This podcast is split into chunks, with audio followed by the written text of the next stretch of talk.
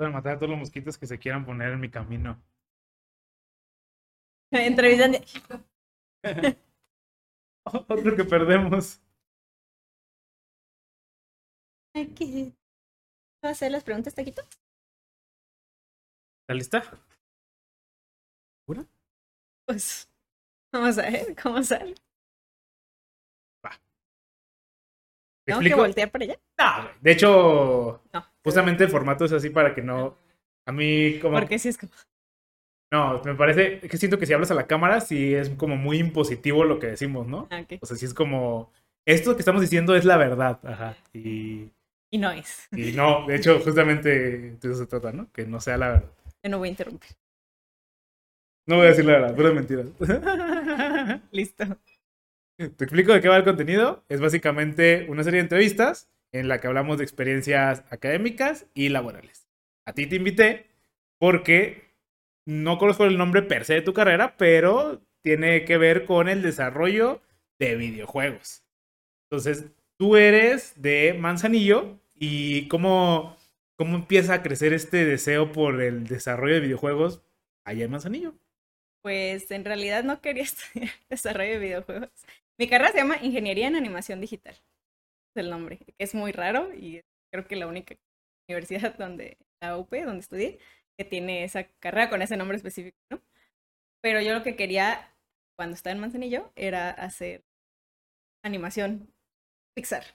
Ya, ya, como, sí, como cine de animación per se, o sea, y creo que aquí en Guadalajara hay una carrera de cinematografía que tiene justamente ese enfoque relativamente, pues, eh, de animación. ¿Por qué no? ¿Tú sabías esto antes o por O qué? sea, sí, o sea, lo que te digo de que es muy raro este nombre no es que sea, que, que sea la única. O sea, hay muchas carreras aquí en Guadalajara, al menos. eh, muchas universidades que ofrecen una carrera de animación digital o animación y no sé qué, interactivo, o tienen como diferentes nombres, pero creo que ninguna o casi ninguna. Decía de haber unas dos, tres que sean ingeniería, pero la gran mayoría son licenciaturas. ya, O sea, ya, enfocadas solamente en la parte artística y en la parte de animación.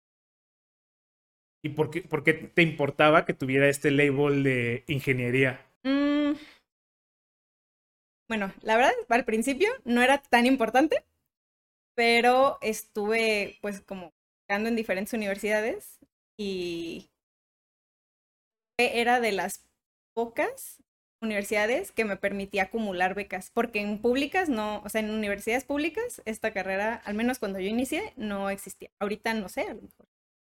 Pero pues yo te- tenía que estudiar una privada, básicamente, Ya. y en la UP me permitían acumular becas, ¿no? Como podía tener la deportiva y la académica y así sumarlas.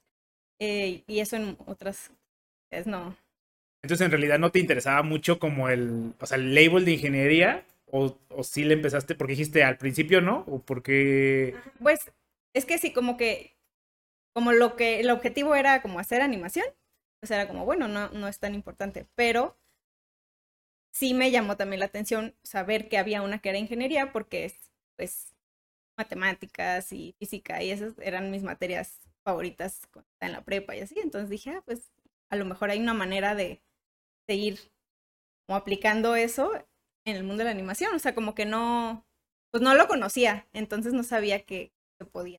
Sí, a lo mejor no era tan claro, pero pues obviamente no puedes hacer que las animaciones se muevan a lo tonto. O sea, tiene que tener como cierta física, no es como que si avientas una pelota hacia arriba y hacia abajo, no es como que, que se mueva como quiera, tiene que, existen leyes para que se vea smooth el movimiento, ¿no? Sí, ¿Y por qué, por qué te latía este lado de la animación? ¿Dónde nace este como, este cariño hacia la animación? mm, pues porque soy muy fan de caricaturas y de películas animadas y como que se me hace padre que puedan abstraer como a veces, por ejemplo, en específico en Pixar, o sea, que a veces son como conceptos súper complejos que abstraen en un guion y, y cuentan una historia que es para niños, pero como que de fondo hay algo súper complejo.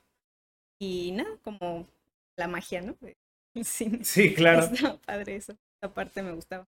¿Y en qué momento tomas esa decisión? O sea, ¿tienes como algún recuerdo muy vivido como de que, ah, aquí es donde dije voy a hacer esto? Em, pues es que justamente cuando estaba eligiendo carrera, estaba conflictuada entre si me iba a una ingeniería, puramente así mecatrónica o algo así, o me iba a animación, pero yo decía como, es que yo era muy buena en matemáticas y esas cosas, y, pero me, me latía ese camino como de, del sueño, ¿no? De quiero ser, trabajar en Pixar, pero no, no veía como, no me decidía, y cuando vi esta carrera que era ingeniería, y además podía tener las, las dos partes de animación, dije, ah, pues perfecto. Sí, o sea, justamente juntaste este lo que quiero hacer y lo que soy bueno para hacer. Ajá. En alguna ocasión alguien también, como con un perfil muy similar a lo que dices, decía Ujú. como, es que a mí me gusta, me apasiona esto, pero soy bueno para esta cosa. ¿Cómo, cómo combino mi pasión y mis habilidades para hacer algo que realmente me guste, ¿no? Ujú. Ya, y entonces te topaste eh, con esta universidad y cómo, cómo decides, o sea, básicamente era el único lugar donde había eh, per se esta carrera, entonces no hay de otra más que salirte de Manzanillo, ¿no? Ah, sí, bueno, de, de hecho no, o sea, siempre fue, yo ya sabía que me iba a salir de Manzanillo desde el... Porque hay pocas carreras allá. Y buscaste como en varias ciudades, por llamarlas principales, a Guadalajara, Ciudad de México, Monterrey, o, Pues o sí, sí te fuiste muy directo a Guadalajara. sí me fui- vine muy directo a Guadalajara porque era lo más cercano, porque muy común que la gente de Manzanillo se venga a Guadalajara por la cercanía. Claro. Sí, investigué algunas cosas en el, en el DF, pero, pero no me convenció. Ya, ¿y cómo te sientes cuando vienes a Guadalajara? O sea, ¿cómo, es la experiencia de este foráneo que le gusta la playa y que ahora pues ya no hay? Pues, no sé, pues sí, sí fue di- difícil para mí al principio, sobre todo porque soy muy unida con mi familia, entonces, pues fue, ese- o sea, tenía yo 17 años, y es que es un momento muy cabrón para salirte de tu casa. Yo me salí de mi casa ya grande, ya a los 21, algo así, o sea, y encuentro mucho valor en las personas que sí salen a la temprana edad, o sea, está, está cabrón, no es cualquier es, cosa. que es como un salirte y no, porque te sales, pero yo seguía dependiendo obviamente más monetariamente y todo eso, pero ya Pero es que adjudicarle un valor, es que no se trata solo de valor monetario, o sea, sí está bien, te mantienes solo, pero lo que duele verdaderamente salirte es el valor sentimental de separarte Sí. de con las personas que llevas viviendo toda tu vida, o sea, está, sí es, sí es más difícil, o sea, Sí, dinero como quiera, va y viene. Pues ya es como, pues yo tenía que ver qué iba a comer, eh, lavarme cosas, este, pues ya como hacerme responsable de muchas más cosas, aunque estuviera el apoyo económico. Y te tocaba ir, ir y venir mucho de Guadalajara a Manzanillo, porque eso es Al normal al principio, principio, ¿no? sí, al principio sí iba como cada 15 días, yo creo. O sea, los primeros dos meses, pon tú. Ya después, o sea, porque a- a- empieza a reducir porque aparte, pues te empiezas a llenar de, de proyectos, tareas y todo eso, actividades, y pues también sale monetariamente, ¿no? Estar yendo cada semana. Y bueno, hablábamos de esta universidad que es el patrocinador oficial de los Juegos Panamericanos. Y este, Sí. Aquí ya ha habido varias personas que han estudiado en la misma universidad, pero en distintos campuses. O sea, tuvimos a alguien que estuvo de Aguascalientes, que habló su experiencia de allá, alguien de la Ciudad de México, y obviamente cada campus es distinto. Sí. Entonces, este, tú como, por ejemplo, algo que me llama mucho la atención es que esta universidad es muy cara. Muy. Entonces, tú obviamente tienes beca y pues no, o sea, tu estatus social en ese momento no es el mismo que el de la gente que va entrando. Y la gente de Aguascalientes decía, sí, pero es que mucha gente becada ahí en Aguascalientes, entonces realmente no es tanto. ¿Sientes que eso pasa también aquí en Guadalajara? Aquí, al menos en mi carrera, creo que era como mitad y mitad.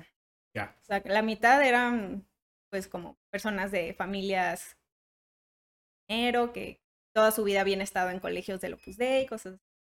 Y la mitad éramos como foráneos y becados y casi siempre coincidía que los foráneos eran más becados. Sí, claro. ¿Y cómo, y, y cómo, cómo también sientes ese shock cultural? Porque me imagino que hay un... Uno de venir de una de Manzanillo a Guadalajara es un shock. Y luego aparte un brinco de estatus social que dices, ay, estos güeyes, este... O no sentiste tanto ese shock. Sí, sí, bueno, creo que no, ajá, en, en Manzanillo, aunque también en Manzanillo yo estoy en una escuela privada, pero no, o sea, el No estatus social sí. sí. es muy diferente. Y también creo que fue un shock cultural la parte religiosa, un poquito, porque pues es- yo siempre estuve en escuelas laicas y de repente entro a una universidad que pues es, es parte del Opus Dei, ¿no? Que no... No, no tiene nada de no, malo. no se siente, o sea, no es algo como que está impuesto en la universidad, ni mucho menos, pero pues sí en la ideología alrededor de como de personas, entonces como que sí me topé con ideas muy diferentes. Estaba acostumbrada. ¿Y cómo, cómo resuelves ese problema? O sea, te empiezas a juntar más con la gente que, con la que convives más, con la que te sientes más cercana, o si intentas como romper esta barrera de que, a ver, déjame ver, platicar con estos güeyes y por qué piensan así, o, qué, qué hacías, cómo era tu grupo de amigos en general. Pues yo creo, o sea, siempre creo que se mantuvo un ambiente como respetuoso en, ah, bueno, ellos creen esto y yo creo otra cosa, pero podemos ser amigos y no pasa nada. Em, pero casi siempre, no sé si es así en todos lados, pero pues los foráneos tendemos a juntarnos más Ya. entre nosotros, porque obviamente, no sé, el domingo, pues los que son de aquí, pues van a ver a su abuelita o tienen una cena Claro. con la tía y pues nosotros era como, no, no, no conozco, no Tengo sé que, dónde solo ir, puedo estoy llorar, con- solo, ajá. llorar solo en mi Porque cuarto sí y te ya. sientes muy solo, la verdad es Sí, que uno lo puede romantizar a veces, ¿no? Como de, ah, fui a vivir la aventura, pero pues al menos en mi caso sí te sientes medio... Y es que es, es un- una ruptura fuerte, o sea, no es como gradual de que, ay, pues me fui una semana, me fui una semana, no. O Sí, sea, sí. ya es como, ya no vives aquí, vámonos, este, ya, es todo. Y pues sí, estás acostumbrado hasta a pelearte con tu hermano, es como, ay, verga, ya extraño esto, es raro. Sí. Y ya entrando un poco como al tema académico, este, pues, ¿qué tanto tiene esa carrera, eso que tú estabas buscando? Pues sí es como, yo creo como 50-50 de, de las materias que hay. O sea, yo sí tuve como las materias de cajón de ingeniería, ¿no? Cálculo, diferenciales, física, hasta química tuve, no sé ni para qué era, pero tuve química, este, y, y programación, clases de programación, pero orientadas a la, al mundo de la animación y de los videojuegos. Y esa era una parte que no tenía yo visualizada, la parte de videojuegos, porque yo no fui gamer de niña. O sea, yo a mí nunca me compraron consolas, cosas así. Entonces, como que no lo veía en mi camino, pero aquí lo conocí. Pero pues también teníamos dibujo, teníamos eh, modelado 3D, animación, cosas también de, de mucho arte. Ya. Pues, o sea, tampoco es como que llegué a la carrera y me topé con sorpresas. O sea, revisé el plan de estudios antes y dije, ah, ok, no sabía que esto ex- existía. Entonces, digamos que sí cumplió las expectativas porque pues yo sabía que estaba metiendo ahí. Pero, y por ejemplo, si viste cosas como de animación, como eso, o sea, como cinematográfica, no sé cómo decirlo, o Sí. sea, Sí, llevé guion, eh, llevé fotografía, llevé, no fotografía, pero como para grabar cortometrajes y cosas. No cómo se llama la materia. Este, llevé animación computadora, todo eso. Y de hecho fue así como me di cuenta que no quería ser animadora. o sea, ya llevas tú con tu plan así de que, Sí, ah, yo, sí. sí, Pixar, Pixar. Pero no, no me gustó tanto. ¿qué era lo que no te gustaba? Es un trabajo muy artesanal y muy tedioso, que pues habrá quien lo disfrute muchísimo, pero yo soy muy desesperada, creo, y que necesito estar cambiando de actividad. Entonces, es que es como, tú le pones, tú tienes un modelo 3D, por, por decir, ¿no? Y, y necesitas luego ponerle huesos a ese modelo, a huesos digitales ¿Qué? para poderlo mover, ¿no? Entonces, por ejemplo, tienes una mano, entonces le empiezas a poner huesitos a cada falange porque tú quieres que pueda hacer esto. Entonces ahí vas y haces es- pues todo ese proceso. Y luego, bueno, o sea, se llama rigging, ¿no? Lo de poner huesos es otra cosa. Pero ya luego la persona que va a animar, pues tiene que ir moviendo cuadro por cuadro cada Sí. uno de los... O sea, se hacen herramientas para optimizar ese trabajo, pero aún así yo sentía que era como que trabajaba, trabajaba muchísimo y al final tenía que tres segundos de animación. Claro, y a lo mejor poniéndolo como una referencia, o sea, tú creas tu modelo, lo enhuesas y Lo este, rigueas. ¿Lo qué? ¿Rigueas? Rigar, ajá, ri- rigging es el... rigging. Lo rigueas y este. Entonces, cuando, si tú quieres que camine, pues obviamente el caminar no es este paso, paso, paso, paso. O sea, hay un movimiento de los brazos, del, torso, o sea, Sí. todo esto y tienes que hacer que, Que se vea vivo. que se vea vivo y que se mueva así como de cierta manera muy específica y que dices tú, está bien, puedo importar la librería, caminar, pero a lo mejor si quiero animar a Goofy, no Sí, es lo no. mismo que animar a No, Mickey, no, o sea, los dos caminan, claro, pero no caminan de la misma manera, o sea, uno quiero que se vea torpe en su caminar y todas esas cosas que son, como dices tú, muy artesanales. Sí, y hay, o sea, te enseñan sobre, lo más básico es como los 12 principios de animación. Son como unas reglas que existen de animación. No me acuerdo de todas, obviamente, pero pues, por ejemplo, es como wash and stretch, esa es una. Entonces, que tú tienes que hacer que las cosas se vean como, como aguadas. ¿Ok? Para como, la- animación- como las animaciones viejitas que caminaban como así. Ajá, o sea, si tú una pelota, no sé, estás animando una Mm. pelota que bota, pues no es como que toca la pelota y solo se mueve, sino que toca y eso hace que, que se presione y luego se estire y entonces se ve así como. ¿Y todos esos eh, efectos son como manuales o, o cómo, cómo se hace eso? Sí, o sea, manuales, se pueden crear herramientas también para hacerlo. Y ahí es donde entra la parte de programación que yo no conocía de este. Eh, pero sí muchas cosas, o sea, hay, hay como tips que, que ni me imaginaba, por ejemplo, que cuando hacen parpadear a los personajes, no, no, no les cierran ni les abren los párpados al mismo tiempo, les cierran primero un ojo Sí. y luego otro, porque si no se ve raro, al parecer. Entonces, Y sí, como- tiene sentido porque nosotros, no, si nos ves en cámara lenta, no, no, lo, hacemos, no lo hacemos así. O sea, sí, sí hacemos como un movimiento ahí. Digo, medio- como leyes naturales, como que no, no piensas automáticamente, como hay otro principio que se llama anticipación, creo que es, y que es como, ok, si yo voy a, a lanzar algo, primero me hago para atrás y luego lo lanzo. No es como que, pum, está como raro. Pero cuando tú estás animando dices, claro, lo voy a lanzar para adelante, ya luego dices, algo se ve muy mal, y es porque no, no, no suceden ciertas cosas naturales. Ya. Ok. Y entonces, a ti te empieza a latir este pedo como de la programación. ¿Por qué? ¿Qué fue lo que te llamaba la atención de eso? Eh, pues tuve una clase, no recuerdo el nombre, pero nos enseñaban a programar en MaxScript, que era el lenguaje de programación de 3ds Max, una herramienta de 3D que creo que ahorita ya no es tan popular como antes, pero bueno, estaban en, muchos estudios. Es para modelado 3D y creo que en, en arquitectura lo usan más que en sí.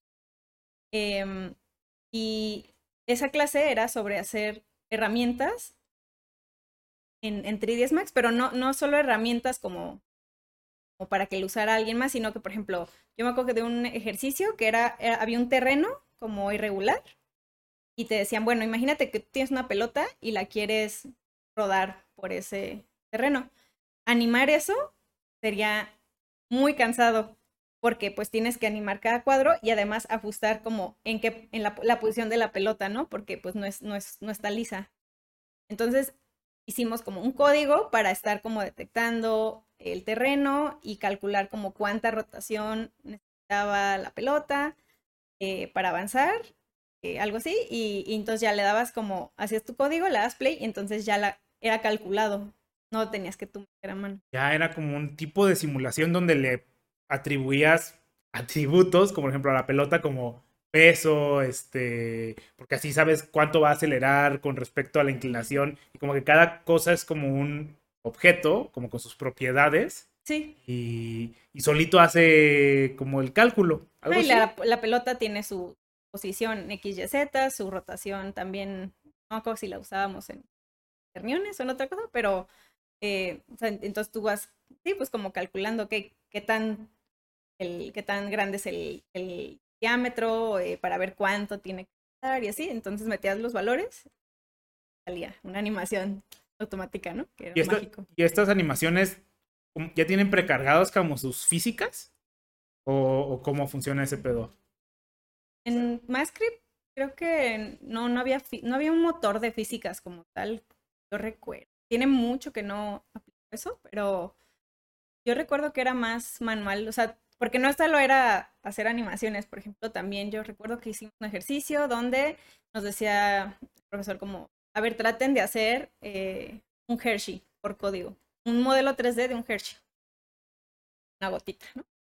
Entonces, pues era más como, ah, ok, como calcular una, una curva matemáticamente y luego ya como que ah, hacías todo, como que le dabas la vuelta y se hacía el Hershey. Sí, esto, esto hay una- un- ejercicios matemáticos de volúmenes y integrales sobre volúmenes que justamente es como una curva y luego, pero si esta curva la haces girar sobre su propio eje eh, a esta velocidad, genera este cuerpo y saca la integral del cuerpo y esas Sí, mierdas creo- que... En ese momento creo que no era algo tan complejo, No, bueno, para, pero para por allá iba. ajá. Entonces, eso se me hizo muy interesante porque dije, puedo hacer como cosas más rápido, aplicar matemáticas, aplicar física y pues seguir como generando eh, pues material para cortometrajes o para- y de hecho yo yo no sabía mucho pero por ejemplo em, en estudios como Disney pues hay puestos o sea como roles muy importantes de esto yo no sabía pero el cabello de Rapunzel de la película de Enredados De valiente, ¿no? Es la que quieres decir. no no no eh, de, de, de Disney no de Pixar ah, la ya, de ya, sí, sí. Enredados es una tesis doctoral Ah, ya. O sea, el cabello era como que tenía que tener tanta personalidad y tanto detalle y tanto movimiento que, o sea, requirió de muchos ingenieros y doctores, ¿no? Para calcularlo y simularlo y no tenerlo que animar a mano. Sí, ya. Sí, así cada vez la tecnología va avanzando más y más cabrón de que cada pelito de Zully es La nieve de. Frozen también es toda un paper así de... de- Y entonces, todo esto que me hablas es como el, más o menos el- como el que, el principio, mitad de la carrera, ¿no? Sí, creo que sí, los primeros cuatro semestres. Y entonces, como tú ya le empiezas, tú ya dices como, me gustaría dedicarme al qué. O sea, no dices desarrollo de videojuegos en ese momento, No, ¿sí? ahorita, bueno, es que a la par que tengo estas, esta materia, también llevo, en cada semestre yo creo llevo una materia donde usaba Unity.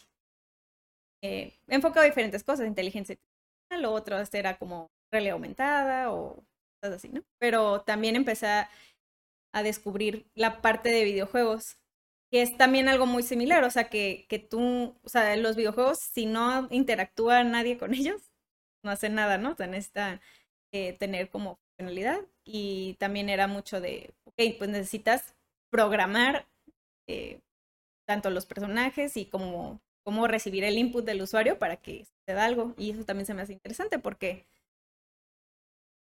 pues también podía aplicar, era el mismo principio, ¿no? Como poder aplicar conceptos de matemáticas y de física, pero el resultado no era una consola negra con letras blancas, con pasó o no pasó, sino que el resultado era algo, algo bello, algo, Algo visual. chido, no sé. Sí. Entonces ahí sí ya te empieza como a meter este, este bichito de, ay, como que esto me gusta. ¿Y qué haces? ¿Intentas como orientar tu carrera hacia ese sentido? Como ya en los últimos cuatris, semestres, no sé.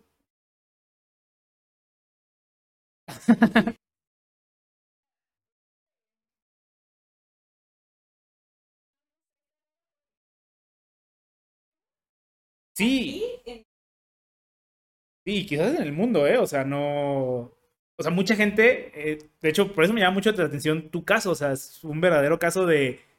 Mucha gente está en la prepa y dice, como a mí me gustaría estudiar eh, desarrollador de videojuegos. Y hay mucha gente que piensa esto, y tú que no tenías esa idea, eres la persona que sí, Sí. lo logra. O sea, y entonces es como, ¿cómo, cómo, cómo le haces? O sea, ¿cómo, cómo funciona ese, ese pedo? Bueno, no, e- es que sí, ya me acordé. O sea, yo sí, no, nunca dejé como de, de, nunca descarté la parte de, de cine o de cortometrajes.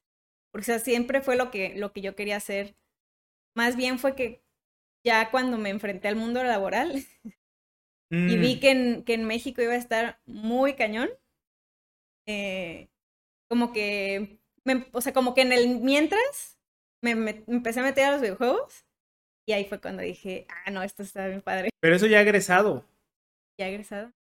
Y entonces, este, ¿cómo, ¿cómo consigues tu primera chamba? O sea, otra vez, porque justamente mucha gente quiere entrar a esa Pues- industria y tú dices, ay, pues no me late, pero en lo que encuentro otra chamba, deja hago cohetes para Elon Musk. Es como, güey, así no funciona la Es vida. que sí, bueno, como a la, un poquito más de la mitad de la carrera, tuve la oportunidad, había una convocatoria entre el gobierno de Zapopan y el gobierno de Angoulême, que es una ciudad en Francia, son como ciudades hermanas. o algo. Ok. Ajá. Ah, ok. Este, y tienen un convenio, eh, entonces hay como un programa de verano para que tú te vayas a trabajar allá. Y pues Zapopan te paga los vuelos y Francia te paga, bueno, te consigue un lugar donde vivir, y entonces estaba súper. Te fuiste a Europa Fui un mes, ajá, a vivir mes la vida, comer queso y a vivir el baguettes. verano. Eh, y esa vez que, que, que pude ir, estuve en un estudio de animación que hacía series para niños, y, eh, pero hacía lo de, lo de MaxScript, pues hacía herramientas para los animadores. O sea, me fui a, a programar, pero para, para cine. Y entonces como que ese fue un, un punto en la carrera en el que dije, wow, sí, esto, maravilloso. Entonces como que traté de irme por ese camino, por esa experiencia, y ya después como la vi medio complicada. Sí, es que justamente viviste otra vez el sueño de eh, logré esto que solo se hace allá probablemente y, y la verdad es que aquí en México otra vez hablábamos con un diseñador y por ejemplo para dibujar en Marvel, o sea, no es como que lo haces aquí en México, tienes que irte a vivir a Estados Unidos y dibujar en Marvel, ese tipo de cosas. Ya. ¿Y cómo fue la experiencia allá en Europa? Estuvo sea, muy padre. ¿Cómo, cómo, cómo ves, tú que ya fuiste a trabajar per se a Europa, cómo lo comparas con el mundo laboral a lo mejor aquí en, México? En especial orientado a eso, ¿no? Es, es que está difícil porque aquí en México nunca trabajé en... No, no sé, es que sí, no, no tengo como una referencia en esa industria en específico. Pero pues ya ellos ya tenían como sus procesos y fechas de lanzamiento. O sea, no era, no era una startup. Ya. ¿Y sientes que esa experiencia fue la que te catapultó a que viera, a que tu perfil justamente se viera mucho más interesante por sobre el resto de las personas que también quieren, querían entrar a la misma industria del desarrollo de videojuegos? ¿Crees que sí haya sido papel importante? Pues, o sea, sin duda sí me han mencionado, como que llama la atención de, ah, estuviste en Europa. Pero no sé si es como algo decisivo porque no, realmente no tiene mucho que ver con lo que hago hoy en día, pero pues sí es como, ah, pues, y otros horizontes. Como Ya. que a veces eso les llama la atención. Ya vivió. Ya, está- vivió, está ya salió del rancho. Ya salió del Ah, rancho. Ya. Y entonces, este, ¿cómo consigues otra vez tu primera chamba ya en el mundo, En el mundo laboral, en el México, mundo laboral mexicano? pues, en mi último año de carrera, eh, haz cuenta que el, el último año en, en, en- de ingeniería tienes que escoger una especialidad. Ok, que es como, como proceso de titulación, más o menos. Pues, o sea, no es opcional. O sea, tienes que, o sea, sí, y te puedes titular por promedio. Pero, pues, no, de todas formas haces eso. Pero es parte como, ok, el quinto año es de, de especialidad. Y puedes elegir cualquier especialidad de cualquiera de las ingenierías. O sea, no tiene que ser la de tu carrera, como lo importante. La, la especialidad de mi carrera era efectos visuales. Pero como que ya para ese punto yo seguía como con esa espinita, como de, siento que me falta más parte técnica, o sea, como que ya de lo artístico yo ya no estaba tan interesada, sino en la parte técnica. Entonces me metí a la de mecatrónica, que era automatización y control, porque era la que tenía más programación. ¿No había, sea- una, ¿No había una de software o qué? No, Ah, ok. no, esa era la que, la que más programación. Porque en Aguascalientes, en el campus de Aguascalientes, sí había una como de aplicaciones móviles y en el DF una como de, de simulación o de gráficas computacionales, algo así. Pero se me complicaba mucho, o sea, sí, me, sí estaba la opción de cambiarte de campus. Ya, ajá. eh, Pero, tú ya habías hecho, hecho es raíces que en no, Guadalajara. no, no tanto por eso, pero es que, o sea, yo tenía 60% de beca académica y tenía así de que 25 porque trabajaba para el departamento de no sé qué y 15 porque le ayudaba a un profesor y así. Entonces, si yo me iba, pues solo me quedaba con ese 60 que es como el académico, que es más difícil como perderlo, pero pues como que todas esas chambitas que tenía que me daban becas, eh, pues las podía perder o... Sí, o sea, como que no, se complicaba demasiado y dije, bueno, aquí está esta, no, no está tan mal. ¿Y qué tan difícil es hacer ese brinco? O sea, por ejemplo, ellos vienen ya con cierta historia, o sea, vienen como con unas bases que tú Ujú. no tienes. ¿O te costó trabajo o no tanto? No, pues la verdad sí me echaban mucho la mano mis compañeros, sobre todo para cosas de electrónica, Porque de programación creo que no estuvo tan mal, pero, pero sí, o sea, cuando llevaba así como motores. y yo que no entendía mucho, pero pues me, me ayudaban y así. Y a, a, esto voy a responder tu pregunta de mi primera chamba. Ese mismo año eh, hubo una convocatoria como de un evento para mujeres en Intel. Porque andan como con una campaña muy fuerte de... Todavía, todavía la hacen, según yo, ¿eh? Ajá, de, de, que pues necesitan más mujeres ingenieras en su empresa. Y pues fui a una. Y, y se me hizo interesante, o sea, como que dije, ay, a ver qué, qué hacen aquí. y ya platicando con, con, algunas personas ahí en Intel y, y, dije, bueno, creo que sí hace sentido que si voy a estudiar este año, o sea, esta especialidad este año, eh, a lo mejor me meta... Me empape. Ajá, a ver qué pasa. Y ahí sí, nada que ver, ¿no? Porque me metí como interna en Intel de intern de validación funcional. Ok. O sea, básicamente lo que hacía era... Validar la funcionalidad. Sí, o sea, y estaba aparte en el área de servidores. Entonces me lo pasaba en laboratorio, instalando distribuciones de, de Linux y haciendo pillos de Python y así era como estresar el, el chip y ver hasta dónde. Okay. O sea, sí me, me salí así. Sí, claro, te saliste totalmente de tu órbita. Que creo que estar ahí me, me ayudó con ese año de especialidad pero... No, y aparte, cualquier experiencia que tengas por fuera de tu zona de ah, confort y de lo que sabes, o sea, te nutre muy cabrón. O sea, aprender a hacer cosas que no están en tu rama es justamente algo muy chido. De hecho, no sé si ya lo hemos mencionado aquí, pero, o sea, no se trata de ser experto en tu área, sino cómo aplico mi área en lugares donde no se ha aplicado. O sea, cómo aplico pues sí, a lo mejor, no sé, a lo mejor es un mal ejemplo, pues, pero ¿cómo aplico el diseño en Intel? ¿Sabes? O sea, ¿cómo, cómo llevo mi conocimiento a otras áreas? Porque querer perseguir a alguien que ya es experto en su área, pues tienes que esperar a que ese güey se muera para que tú seas experto en, en esa cosa. Y pues finalmente, tener, o sea, tener mucha experiencia te ayuda para todo. De eso y otras cosas también. Sí, no me arrepiento, la verdad. Bueno, o sea, Intel es una empresa muy grande y las, así, las instalaciones están increíbles, las prestaciones están increíbles. ¿Y las personas? Porque... ¿Sí? ¿Sí? o sea, pues así al principio como que era así como, ¿y tú por qué estás aquí? ¿Y tú qué? o sea, como, ¿por qué aplicas? O sea, era más como, como de que no entendían por qué me metí aquí si yo era de animación y así, ¿no? Y yo así como... Ya, es que yo tengo muchos conocidos que trabajan en Intel y si se sienten que son dados por dioses. Ah, pues no, no fue mi, mi, experiencia, o sea, yo creo que tuve mucho apoyo de, de, las personas con las que trabajé, o sea, mi manager hasta se, se, ofreció a darme como clases casi particulares una vez a la semana o algo así de, de arquitectura de computadoras, porque no sabía yo mucho sobre y era importante que lo supiera. pues decían que lo necesitaba. Pues, decían que era importante, ¿no? Pero Pero, por ejemplo, eso... Para una empresa que diseña chips de arquitectura de, computadoras, ¿a qué? Sí, exacto. Entonces, no, o sea, y aparte también fueron muy abiertos, pues porque, para la escuela, ¿no? Porque yo seguía teniendo planes finales y clases, entonces era como, ah, si quieres, este, tienes examen, agárrate una hora para estudiar. Era como, ah". Ya, qué chido.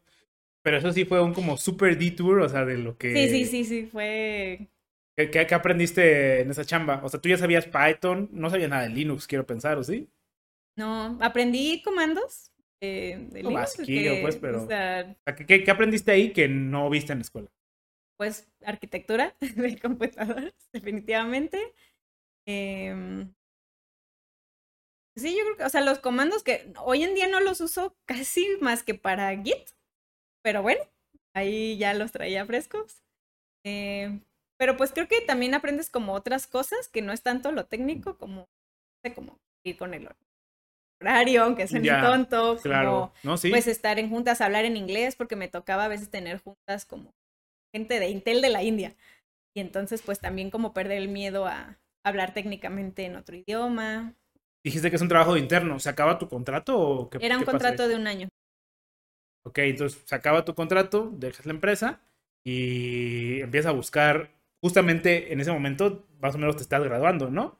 Me, sí, me gradué y terminé mi contrato de Intel, creo que el, el mismo día o con una semana de diferencia. O sea, Ah, ok. Nini del día de la, así, de la noche a la mañana. De trabajar y estudiar Sí, a Nini. Sí, sí, exacto. Este, porque ya que se iba a acabar mi contrato, mi manager en Intel se acercó conmigo y me dijo, mira, ya se va a acabar tu año, te tengo dos opciones, ¿no? O sea, me dijo, hay algunas vacantes en las que podrías aplicar ya como para una posición full. Y, como que ya, y la otra opción es, me dijo así como, mira, si quieres estar aquí, Anaís, o sea, como que me dijo como, creo que ¿Te se me, la porque al final, al final yo me aburría muchísimo, o sea, yo era así como, ay, seguro ya pasó una hora, diez minutos, ya sabes, como cuando neta lo odias. Entonces, pues yo creo que él se dio cuenta, como buen manager que era, dijo como, neta, ¿quieres estar aquí? Este, y sí me, me habló como de lo importante que es como tus primeros trabajos, pues que te va, te puedes encaminar en algo que no, va no te va a gustar y luego va a ser muy difícil que te salgas de ese path, porque cuando ya quieras hacer lo que sí quieres, ya vas a estar años atrás. Sí, cierto. Y la neta, gran consejo de, de mi manager. Consejazo, ¿eh? Está, está muy cabrón. Yo también creo, igual que tu manager, o sea, sí, los primeros años de tu, de tu carrera, bueno, de tu vida laboral, sí te marcan muy fuerte, o sea, sí es como, ya soy experto en esto, pero soy experto en algo que a lo mejor no quiero hacer. Ujú. Y si quiero cambiarme de ramo, es muy difícil, o sea, porque la gente como que dice, no es que yo ya no quiero ser junior. Creo que Sí, porque te acostumbras a un nivel y luego es empezar de cero. empezar de cero. Yo tenía una maestra, eh, la maestría, que justamente ella trabajaba para una dependencia gubernamental en cosas como de informática y dijo, no, no me gusta. No me gusta que nada más me hablan cuando se desconecta la compu y tengo que ir a conectarla.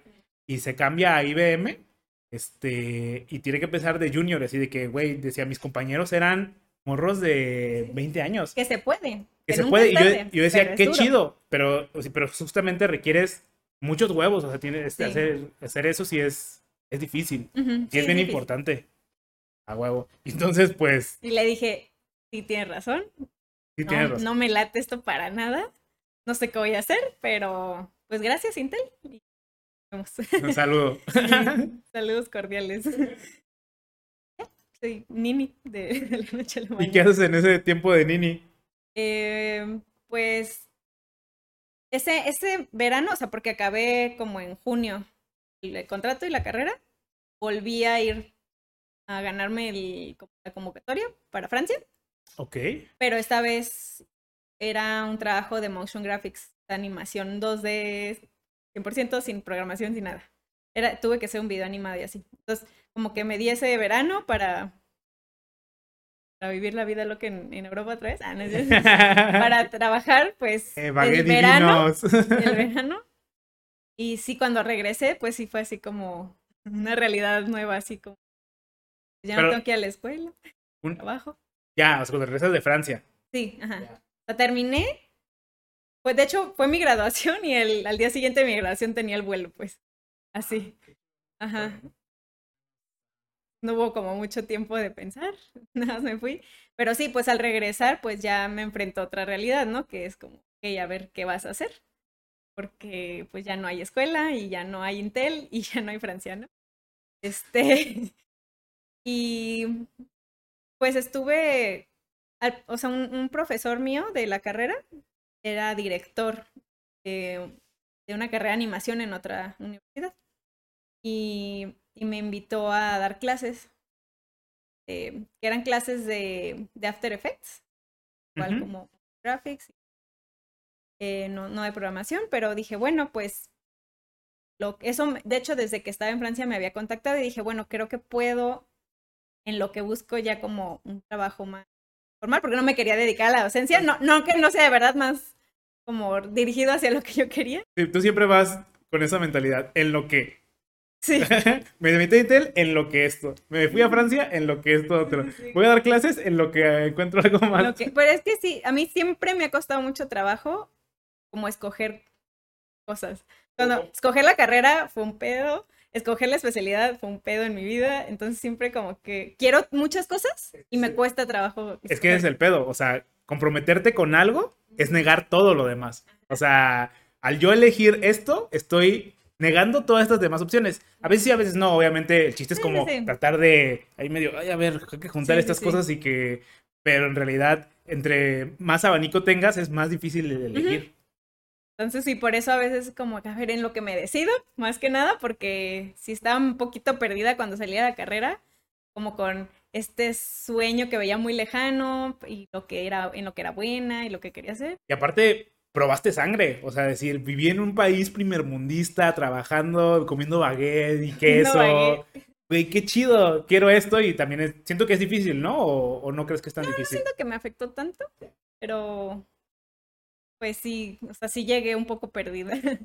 o sea, sí salí un poco perdida de la carrera, pero más como de qué quieres. Porque esa experiencia en Intel, o sea, como que dije, no quiero volver a trabajar en un lugar donde todos los días me levante y diga, ¿por qué estoy aquí? O sí, como de, o de años darme cuenta que odio mi trabajo. ¿no? Entonces, como que sí dije, a ver, me- ahorita no, no te precipites, ve bien que... como- Y ya pues me empecé a como a dar clases, este, eh, pues me daba suficiente. ¿Y qué, qué- qué tan duro es dar clases? ¿Cómo sentiste esa experiencia? A mí sí me gusta, sí me gusta dar clases. Eh, me costaba trabajo lo de la parte de planear y ver como si me iba a alcanzar la hora o me iba a sobrar tiempo, porque pues era mi primer- primera experiencia enseñando. Pero sí, la verdad, a mí sí me gusta mucho enseñar, solo que hoy en día no lo hago porque mucho de mi tiempo libre y pues aprecio mucho mi tiempo libre. Entonces, pero sí, sí me gustaba. Pero yo ya le había dicho a mi ex profesor que no era mi objetivo académica. Entonces, eh, o sea, le, le dije, es que si encuentro una chamba, porque yo daba clases en horarios laborales, como a las 3 de la tarde y otra hora a las 11 o no sé. Dije, es que encuentro un trabajo que quiero dar prioridad al trabajo. Ser mi prioridad. Y ella me dijo, sí, no te preocupes, yo te apoyo, tengo plan B, o sea, si de repente a medio semestre vas, tengo a alguien. Ya, perfecto. Pues la neta, siempre me ha apoyado mucho ese profesor. Entonces, pues tomé, tomé la oportunidad. Y ese fue el año, en septiembre, no, no pasó mucho tiempo, en septiembre, eh, Sí, porque eso fue en el verano, dices. ajá, o sea, yo empecé en agosto a dar clases, este, y en septiembre un profesor de la carrera me dijo, oye, nos escribieron a la universidad que están buscando un programador de Unity para juegos móviles. Eh, ¿Te interesa aplicar? ¿Y, y, y por qué a ti? ¿Sabes o no? ¿Por qué me escribió? el- ¿O fue el como que en profesor? general a la... O sea, No me acuerdo si lo mandaron como grupo o por... No fue algo por correo. No, según yo me escribió como por WhatsApp eh, el profesor y me dijo, oye, tam- vinieron buscando gente con o este sea, perfil. esa persona ya, ya tení- te tenía a ti como vista en el perfil como de, ah, Sí, ella, e- ella era mi profesor de Unity. Ah, ya. Y me dio como mínimo cinco, cuatro semestres me dio clases él. O sea, era una materia muy recurrente. Esa entrevista ha sido muy diferente, creo, a otras que he tenido, porque era una startup. Eran muy poquitos, iban empezando. Entonces no, no tuve una entrevista fuerte como técnica. Ya tú, de hecho, ibas a cumplir el rol del líder técnico per se, ¿no? En ese sentido. Sí, porque en, ese, en esa empresa había un, un chavo que era programador, que sí tenía más años de experiencia que yo, pero le habían ofrecido un trabajo en Barcelona. Entonces se iba a ir, pues necesitaban a alguien que llenara el puesto, pero era así como, tú vas el quien programe y que tome todas las decisiones de programación en- aquí. O sea, literal éramos como cinco personas, era un diseñador de juego, un animador, un ilustrador y un programador.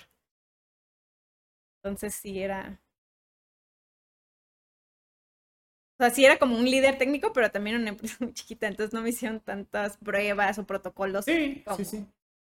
¿Y cómo fue la experiencia en, en trabajar en una startup? Pues está, se llamaba Cucabú, el, el estudio, y el enfoque Saludos era... a Cucabú. Ya no existe. Ah, Un minuto de silencio. minuto de silencio. Este, pero el enfoque era apps y juegos para niños. Eh, y pues es, lo padre de una startup es que, por ejemplo, yo que venía de Intel, Intel tiene miles y miles de empleados. Y procesos y... Y, ajá.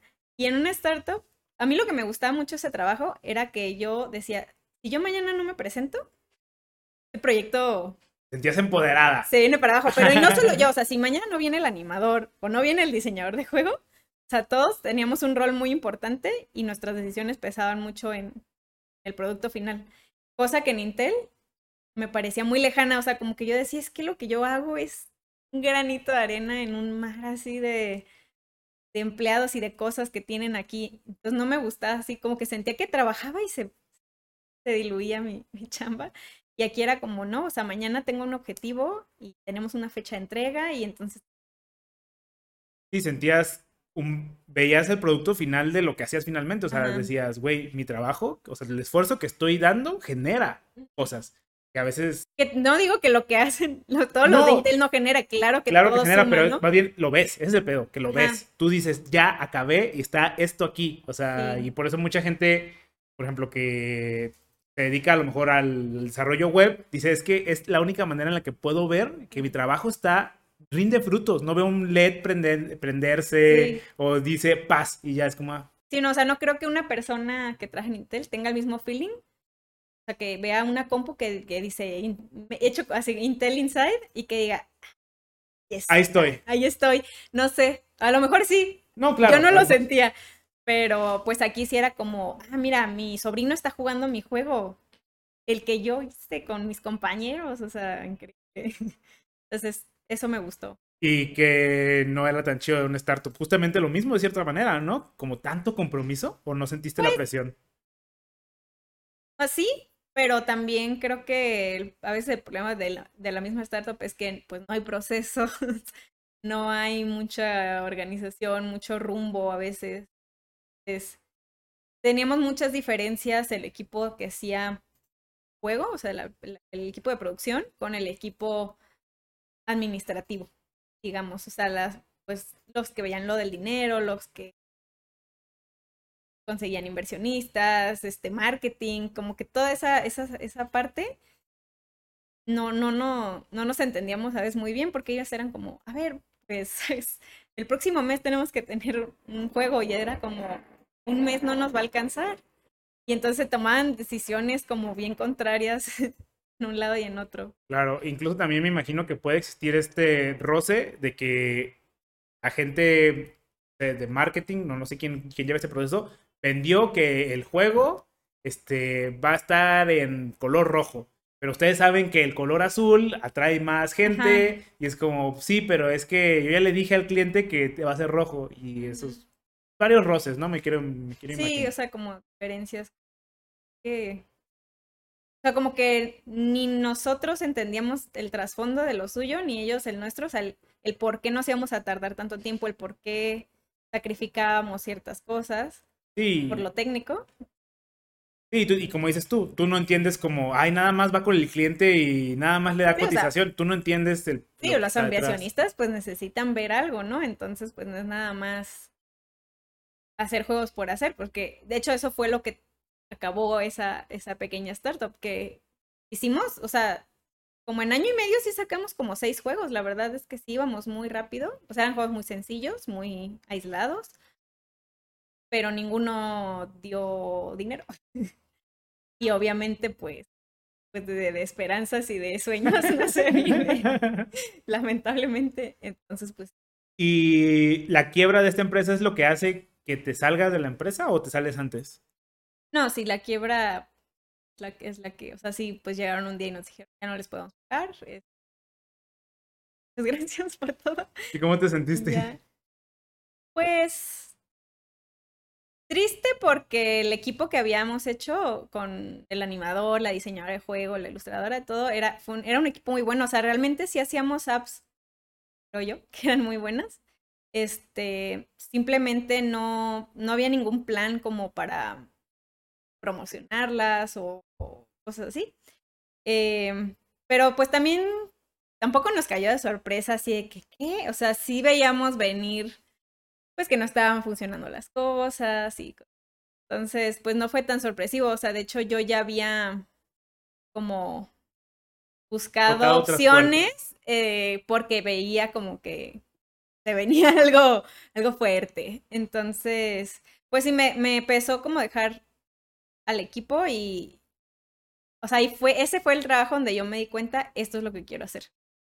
Porque, pues yo ahí yo, o sea, programaba y hacía, o sea, es que siempre relacioné videojuegos eh, en la carrera y así con juegos de consola o cosas así, que a mí no me llaman la atención, así a mí no me gusta jugar juegos como Call of Duty, Halo, este, exacto, no, no es mi tipo de juego. Y yo siempre había querido estar, bueno, Pixar era vez que era como, ah, sí, sí, este, pero de alguna manera es como, es un producto para niños. Ya, claro. Caricaturas son productos para niños. Y entonces cuando me meto aquí, pues es, son apps y juegos para niños. Entonces dije, creo que tal vez no era tanto la parte de animación, sino como el generar como este asombro en los niños, sorpresa, que aprendan algo, este, a través de, pues, medio digital, película o videojuego. Entonces dije, ah, no, esto sí me late, pues. Y entonces, este, decides buscar trabajo, quiero pensar en el mismo como giro, ¿no? Como desarrollo de videojuegos para niños. Pues, pues este, uno trata, ¿no? Pero... uno le echa muchas ganas, pero... Uno le pone su carta. Pues tuve que hacer sitios pornográficos. Imagina. No, pues no había mucho aquí. O sea, esa empresa que quebró fue una coincidencia muy bonita. O sea, yo no estaba buscando que fuera para niños y se dio. Y ya después, pues sí me hubiera gustado seguir en eso, pero pues no vi que hubiera aquí eso. Pero dije, bueno, al menos voy a seguir en juegos móviles. Para porque algún día, ¿no? Voy a hacer. Este, pues, no quedarme, o sea, como seguir avanzando en mi conocimiento en esto. Y pues ya, o sea, me metí a otra startup. Porque a ti te encantan los puffs. No, los pues, puffs, los viernes de chelas, este, todo lo que te da un startup. Pues no era tanto eso, sino que la mayoría de estudios en... ¿Horas extras para qué? ¿A qué pizza? ¿Qué más quieres? Sí, ese, ese era un downside muy grande en los startups a comparación de Intel, ¿no? De que tenía seguro gastos mayores y qué tarjeta para esto, para aquello. Y pues en la startup, pues si, si bien te iba, tenía Sims. Pero así como ya. Con el salario mínimo. Sí, así con. Ah, sí, obviamente. Claro. Así ya era lujazo, ¿no? Afuera, ¿para qué quieres eso? No, no, no. Ni, nos va a alcanzar. Entonces, sí, o sea, no era que quería estar en startups, pero pues la mayoría de estudios en Guadalajara. No, y tiene sus beneficios, obviamente. O sea, tampoco es. O sea, porque justamente como dices tú, te ayuda a empaparte de todo el proceso y sentir y este ownership, no sé cómo se diga. Que suena muy mamador, pero este Ah, tengo que traducirlo a huevo. Eh, ¿Pertenencia? Pertenencia, sentido como de decir, mi trabajo está haciendo algo, o sea, y con empresas grandes tiende, como dices tú, como a difuminarte pues, ese... Es que también es lo que te venden en las startups, como esto es nuestro, esto es producto, somos una familia, y eso tiene sus beneficios y sus ventajas, ¿no? Porque así como la familia, pues también es como, pues si tenemos que quedarnos extra, pues a este quedas extra, pero también era muy dado a, ay, me voy a tomar una semana o un par de días para de vacaciones. Y era como, sí, sí, sí. Entonces, pues ahí era encontrar el equilibrio. Ya. Entonces, ¿qué haces en esta segunda empresa? Bueno, ya no sé en qué número vamos, pero la siguiente empresa. Pues esta era algo interesante porque era, era un juego lo que estaban proponiendo ellos, pero no un juego normal, sino que estaba enfocado a meditación y a respiración. Pero un juego. Ah. Ok. Entonces lo que ellos, su concepto era, queremos enseñarle a las personas a respirar correctamente con el diafragma para, como ligado a meditación y a bajar ansiedad y todo esto. Entonces, ellos este, trabajaban con un psicólogo, me parece que era, psicólogo especializado en algo de... Estoy muy seguro, pero bueno, él se especializaba justo en ondas cerebrales y en, nos hacía terapias para que la gente pudiera como y hacer ejercicios de respiración. Y él, ese doctor tenía como juegos de computadora, como decir de Windows 98, muy chafa. Ya, sí, claro. Donde pues como que, ah, tienes que hacer que, que el monito se quede en este espacio. Te tenías que concentrar y así, pero pues las gráficas así de dos pesos y ya sabes. Sí, de hecho, el invitado, no lo mencionamos en esta, en la plática cuando vino, todavía no, no sé el capítulo, pero hace poquito vino un invitado, se llama José Luis, y él hizo un proyecto muy similar a eso que dices tú, o sea, él tenía como un, tenía un soplete, le soplaba y movía un barquito. Pero si le soplabas muy fuerte, era como, hey, no, no, no, espérate, o sea, Ajá. vas muy rápido. Y si le soplabas, si no le soplabas, este, decía como, hey, soplale más. Y justamente era co- como ese mismo, eh. Pero obviamente las gráficas eran, creo que eso lo hizo en un FPGA y, o sea, de que en sí, VGA, sí. así de que el barquito, clic, clic, Sí, clic, el exacto. Mario brincando. Muy básico. Y, pero está muy interesante porque esto era, o sea, era con ondas cerebrales, era como de concentrarse. A mí se me hacía muy loco, pero está chido. Y ya pues querían como un juego en el que en vez de usar como un control o touch, Usabas tu cerebro. usaras, no, tu diafragma, la respiración, porque este, la empresa era de respiración. Entonces así como que cuando inhalaras, pasar algo, cuando exhalaras, pasar, ¿no? Y estuvo padre la experiencia porque pues fue mucha investigación, o sea, fue así, ver cómo le hacemos, qué sensor vamos a usar. Primero lo intentamos hacer con la HTC Vive, que es como un casco de realidad virtual, trae unos controles. Y pues yo solo estuve en la etapa de, de prototipado, ¿no? Creo que de hecho ya sacaron el producto. Pero esto no, Salud. no es 100% móvil, ¿no? O sea, Era, al principio, te digo que era para, lo pensamos para HTC Vive. Y eso pues requiere una PC y no cualquier PC, ¿no? O sea, necesitas una PC con cierta, y, eh, tarjeta gráfica y cierto procesamiento. Y por eso mismo fue que decidieron cambiarlo a móvil, porque dijeron, a ver, ¿quién nos va a comprar esto? Sea, una persona que en su casa tenga una compu así, así, así, que tenga un HTC Vive, que tenga un espacio para instalarlo, porque tienes que instalar eh, las cámaras en un cuadrado de mínimo cuadrados. Este, o sea, no, no es nomás así comprarlo ya, ¿no? Que ahorita ya han salido opciones como el Oculus. eh, Se me fue el nombre. Sí, de El- el- Amazon, el. Rift, ajá, es que el, el Oculus Rift era el que era también así como instalado y ahorita se llama Quest. Bueno, el punto es que ya hay uno que no tienes que este, conectarlo con mil cables y así. Pero bueno, en ese momento el HTC, HTC Vive no era una opción, entonces cambiamos a móvil. Pero pues eso viene con muchos challenges, retos, limitantes. porque de tener un, un prototipo pensado para PC, pero ahora es que jale en móvil 12 de RAM. y, y no, y no es nada más cualquier juego móvil, porque para, o sea, era de realidad eh, virtual para móvil. Y esa, o sea, eso te exige que el juego corra, creo que es mínimo a 60 frames por segundo, porque si no, Te mareas. ajá, la persona se empieza a marear o empieza a sentir así como una disociación, ¿no? Con su realidad. Pues, aparte tenía que ser óptimo, pues. Y tuvo.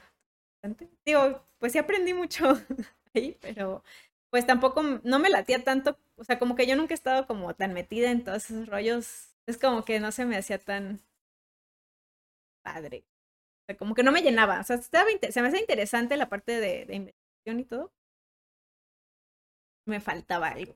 Ya no sentías 100% la pasión, ¿no? O sea, sí. Ajá, no era como que algo que quisiera ir a presumirle a mis amigos de que, hey, jueguenlo, jueguen este juego que acabo de prototipar. Ah, ok. Entonces, Tú decides salirte de esta empresa o qué, te- qué te empuja a salirte. Todavía trabajas ahí. ¿Qué, qué pasa ahí? no, ya no trabajo ahí. Este, es que estuve cambiando de empresas como cada año, año y medio en un periodo. Está bien. O sea, Sí, sí. justamente creo que lo hemos mencionado en alguna parte. O sea, gusta lo que haces, salte y haz- busca Sí. otra cosa. Sé que suena mucho privilegio, porque la verdad es que. Sí, la verdad. o sea, parte desde un privilegio el decir. Yo tengo la capacidad de salirme de, de mi empresa para otro porque no tengo compromisos, no tengo hijos, Sí, no tengo una mensualidad que pagar, o sea, si tienes la oportunidad, hazlo. Está bien, o sea.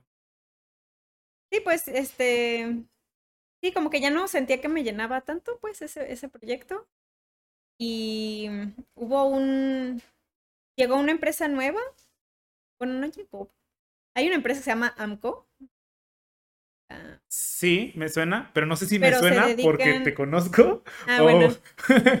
Eh, eh, se dedican a hacer programas de, de educación para escuelas privadas, de, de inglés, de español, y tienen sus libros, capacitan maestros, bla, bla. es el mundo de inglés de Disney para los grandes. Eh, pues no, es para primarias, kinders Ah. y creo que hasta secundaria llegan. Ok. Y yo llevé, a- de hecho, a AMCO en un periodo de, de escolar, creo Ah, que en mira, primaria. qué chistoso. Pues yo ya lo ubicaba. Pero el punto es que AMCO abrió como un estudio de videojuegos. Entonces, cuando digo que llegó, es que pues abrieron, pero ya estaban aquí de alguna manera. Este, y su manera de reclutar fue haciendo un- una game jam. ¿Te ubicas que es una? Quizás yo sí, pero. Ah, bueno, lo explico. Ajá, sí. Sí, era, era un, un challenge de hacer un juego en, un en periodo, ajá, en un periodo corto de tiempo y entonces hicieron eh, un challenge, le llamaron, eh, y el premio por ganar ese challenge era pues una oferta o como una oportunidad de tener revista y a lo mejor como con- tener una consideración extra. Y ya dije, ah, pues me voy a, o sea, un- algunos compañeros se habían ido para allá. Cuando dices habían ido para allá, ¿a qué te refieres? O sea, fue en otra ciudad este. No, no, no, que estaban en, en la startup y se cambiaron Ok. Este, y sí, así me metí al challenge y, y pues es- le hablé a un amigo que era game designer, una ilustradora. Metimos y pues tuvimos nuestra para, para entrar ahí. O sea, ganaste. Así ganamos el challenge y pues nos dieron. Que nada más participaron dos, bueno, pero. No, sí, sí participaron. Sí se llenó el Hacker Garage. Paz descanse el Hacker. ¿Ya no existe el Hacker Garage? Creo- No, yo escuché que en la pandemia cerró, pero Órale. ojalá vuelva porque. padre. Yo nunca fui a ninguno de esos eventos, pero escuchaba que muchas personas tenían Es que cada opiniones jueves. positivas de, de cada jueves había pláticas de Unity. Del de Unity, bueno, era el Unity User Group, pero sí estaba patrocinado oficialmente por Unity. Se hacían en Hacker Garage. Ya, ok. Entonces ya, pues, te toca. ¿Y que entras con tus amigos a la competencia y entras también con tus amigos a la empresa? No, no, al final ellos no tomaron el trabajo por razones personales, o sea, estaban a gusto donde estaban o bien. Eh, Pero yo dije, sí, ya. Yo sí quiero, porque aparte, como AMCO está dirigido como a escuelas, áreas, yo dije, creo que es una oportunidad donde puedo hacer Sí, retomar esto que, Eh, que dejé, ¿no? Ajá, como pues productos infantiles. Entonces por eso fue más que nada que sí, sí lo voy a tomar para ello. ¿Cómo fue tu experiencia ahí en, en Namco? También, En este ya no es... Bueno, este se llama Create for Life el estudio. Ah, ok. ¿Y, ¿Y cómo funciona eso? O sea, ¿era también como un tipo startup? ¿Estaba como ahí en medio? Está como en medio porque em, no era. no, era una startup en cuanto a que era nueva y no tenía. No tenía procesos, pero estaba como apoyada de una pero, empresa ajá, así pero, grande, ¿no? pero tenía el patrocinio y el apoyo completo de una empresa muy, muy consolidada, muy grande. Entonces, pues no tenía como esos issues de, de dinero que, pues sí, debe debe tener esos problemas, ¿no? Pero no como una startup que es como, a ver, ¿quién viene a invertir aquí, no? Y, y a ver de dónde sacamos lana. Este, y muchos procesos que ya tenían, porque AMCO tenía su, su área de IT, porque pues, también tienen página web y tienen plataformas y así. Que no es lo mismo, pero bueno, No es lo mismo. una base. Pero ya había como, sí, algo de, de dónde empezar, no, no empezó así de cero. Sí, no, fue un, un game designer que dijo, ay, ahora soy arquitecto de software y porque se me ocurrió. Sí, sí, sí. Este, pero bien, o sea, yo creo que esa fue la empresa que, sien- que yo personalmente creo que me hizo pasar de junior a intermedio. Como de, a ver, programando, a ver a qué, a ver qué sale en las startups, así como, pues, sin, o sea, porque nunca había trabajado con otro programador. Ya, Bueno, o si sí, acaso claro. sí, pero con uno más, pues. Ya, sí, sí. Entonces éramos casi siempre o yo sola o otro, otra persona y yo y así como, ¿qué onda? Pues a ver, eh, haciendo como lo que mejor creíamos, pero cre- quieras o no, cuando ya trabajas como con alguien con más experiencia que tú, pues Sí, por Sí, osmosis se te pegan cosas. o sea. O sea, la- la- el código pues también como que se, se hizo más limpio, más estructurado, o sea, ya, ya hacía más diseño y no tanto así. como- Sí, aparte herramientas colaborativas, ¿no? O sea, cosas Sí, y aquí que ya usaba, bueno, en otras empresas también us- llegué a usar como Git, pero fue más para, mm, para, respaldar, Sí, ¿no? ándale. O sea, no era, nunca era algo así como de, ah, voy a sacar una feature branch para No. hacer esto, era como en master todo. Sí, Todo sí, en sí. máster, ahí este es mi Y OneDrive. nomás por si se rompe la compu, que esté respaldado en la nube, casi, casi. Eso o Drive, casi era lo mismo, ¿no? Pero no, aquí ya era así como que, oye, pues hay conflictos porque hay varias personas. Entonces eso sí me gustó mucho. Sí, aprendes todo eso que dices es bien importante. O sea, aprendes eh, software colaborativos, aprendes también metodologías, a lo mejor, no sé si ágiles, no sé si aprendiste Sí, eso ajá. ahí. Aquí, un montón de aquí cosas. llevamos. Clean code, o sea, no llamar mis variables y porque Ajá. tú dices como, claro, yo sé que y es esto, pero cuando alguien más llega de... Sí. Dices, ay, ¿este qué? ¿Esta variable qué?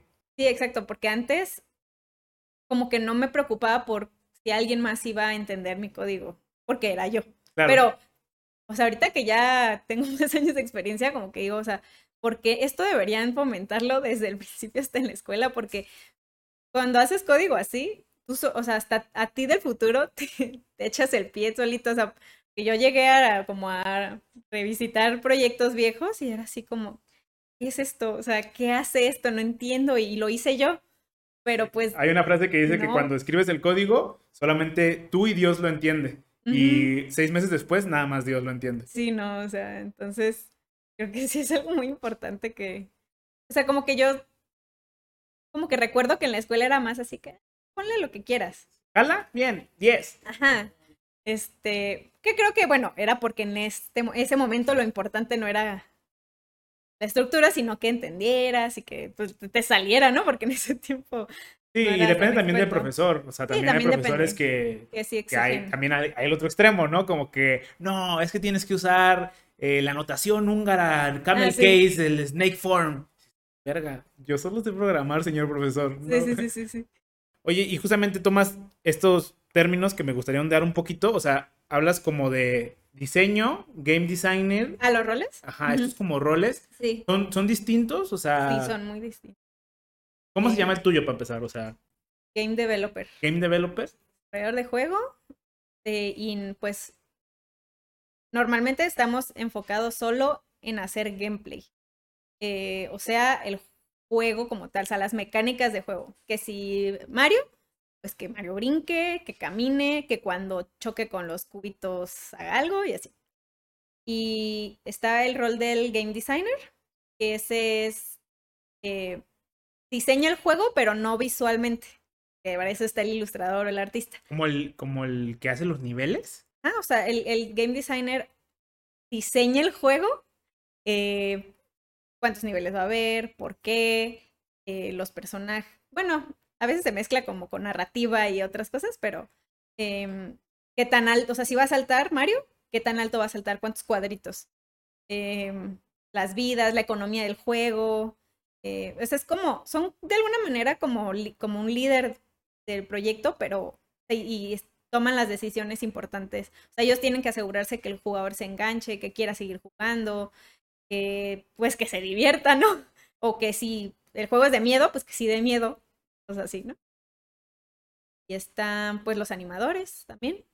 ¿Qué, qué, es lo que hacen ellos? Varía mucho porque hay muchos tipos de juego. Pues hay juegos 2D, hay juegos 3D, eh, bla, bla, bla, bla. y pues sí es, pues se encargan de, de animar a los personajes, este, pero que hay muchas maneras de hacerlo. O sea, puedes animar fuera de Unity, por ejemplo, fuera del engine, y solo exportar como las, los cuadros de animación. O puedes aprender a hacer animaciones dentro de Unity y hacerlas directamente en el juego Ya, ok. sea, para mí pueden programar, pero casi siempre, bueno, en estas startups, empresas que estuve, sí había como un rol de animador que le daba vida a los personajes. Ya. Y entonces, ¿qué empiezas a hacer ya en, en Namco específicamente? O sea, ¿cuál, cuál era el proyecto que... Pues en el que más estuve trabajando se llamaba Spell Battle. Y era, es que AMCO cada año tiene una, un evento de Spelling Bee muy grande. O sea, eh, como que los niños que tienen AMCO aman el Spelling. y se preparan todo el año. Entonces dijeron, bueno, ¿por qué no hacemos un juego que puedan practicar? Pues es muy interesante porque también eh, se quiso usar mucho reconocimiento de voz. eh, Ya, para claro. que deletrearan, porque pues escrito cualquiera, pero a Sí. ver, acuérdate de A, B, C. Entonces, eh, pues fue como también mucho investigar esa parte. Y al final también metimos una parte como para escribir. Pero este, ese sí fue un proyecto que se publicó y todo. Todavía creo que está. Ya, y por ejemplo, la, la adquisición del lenguaje este, de las personas, ¿eso quién, por ejemplo, quién tomaría esa chamba? Por, poner un Como que la adquisición de... O sea, por ejemplo, no, no es fácil agarrar la voz de alguien y, e interpretar qué es lo que está diciendo. O sea, Ah, ya. ¿qué- de los roles que mencionamos, ¿el game developer sería la persona indicada? O aparte hay otro rol como ahí, como ya más... Eh, pues eh, para esta ocasión nosotros utilizamos el Google Speech Recognition. o Ujú. sea, Sí, pero alguien lo tuvo que adaptar. ah, pues yo. Ah, o sea, bueno, El game el developer... game- los game developers, todavía no solo yo. Eh, pero sí, nosotros. Pero eso es algo que en la industria en México he visto mucho. O sea que en todas las experiencias que, tuve aquí en México, el game developer es el amo de Unity, digamos. Y ya nosotros hacemos todo, desde implementar arte, o sea, meter los audios, meter todo y así. Eh, sé que no en todas las empresas en México hacen esto, pero muchas sí lo hacen y creo que debería cambiar. No, y es anudado justamente a lo que mencionas de que en general son startups, o sea, no- Ah, es que es- como son, tienen poquitos recursos, pues obviamente no les da para tantos roles y entonces pues uno termina siendo, o sea, yo en Cookaboo también hacía rigging, o sea, también le ponía yo los huesos a los personajes y luego se los pasaba al, al animador. Normalmente el rigger es una posición, ¿no? Entonces, eh, pues es que ese era el detalle que nosotros teníamos que conectar con backend, teníamos que hacer el gameplay, teníamos que hacer la UI, teníamos que hacer muchas cosas. Entonces, y, y era mucho como, mm, pues por ejemplo, si el monito no camina lo suficientemente rápido, pues el, el game designer te decía, ah, no, más lento, pero tú ibas y le movías más lento. Eh, que lo ideal sería que, pues que los game, o sea, yo, ¿está viendo este video? si quieres ser game designer, este, y quieres ser game designer o, o- o trabajar en videojuegos, sí los recomendaría que, que se metan al engine, no solo los programadores, todos, porque en Unity puedes animar, puedes este, mover cosas, puedes hacer mucho más que programar. De hecho, puedes hacer un juego sin una línea de código, si te lo propones. Entonces, eh, muchos cuellos de botella en, en, en los proyectos es a veces que, pues que no, no hay tiempo para, sea, el, el game developer está así como, no, o sea, ustedes me están pidiendo un juego multijugador, o sea, y aparte tengo que implementar todo lo demás, está muy difícil.